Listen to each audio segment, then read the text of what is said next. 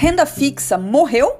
Carol Stange por aqui para te ajudar a entender a notícia mais comentada dos últimos dois dias sobre a queda dos juros. Afinal, quem é que perde e quem é que ganha investindo em renda fixa?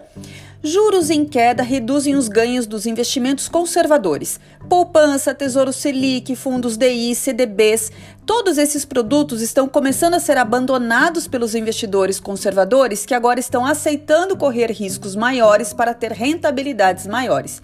Se você estiver organizado financeiramente, com a sua reserva de emergência montada e em uma fase de vida que você suporta algum risco, talvez valha a pena você rever seus investimentos. A questão, penso eu, não é de escolher entre a renda fixa ou a renda variável, mas sim o quanto investido em cada modalidade ajudará você a atingir seus objetivos. A divisão da sua carteira de investimentos entre renda fixa e variável é saudável. Examine sua carteira periodicamente para rebalanceamentos necessários.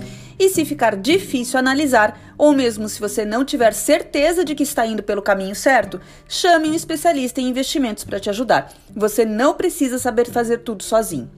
Um beijo. Aqui quem fala é Carol Stange, especialista em finanças pessoais e desenvolvimento de pequenos negócios. Até mais!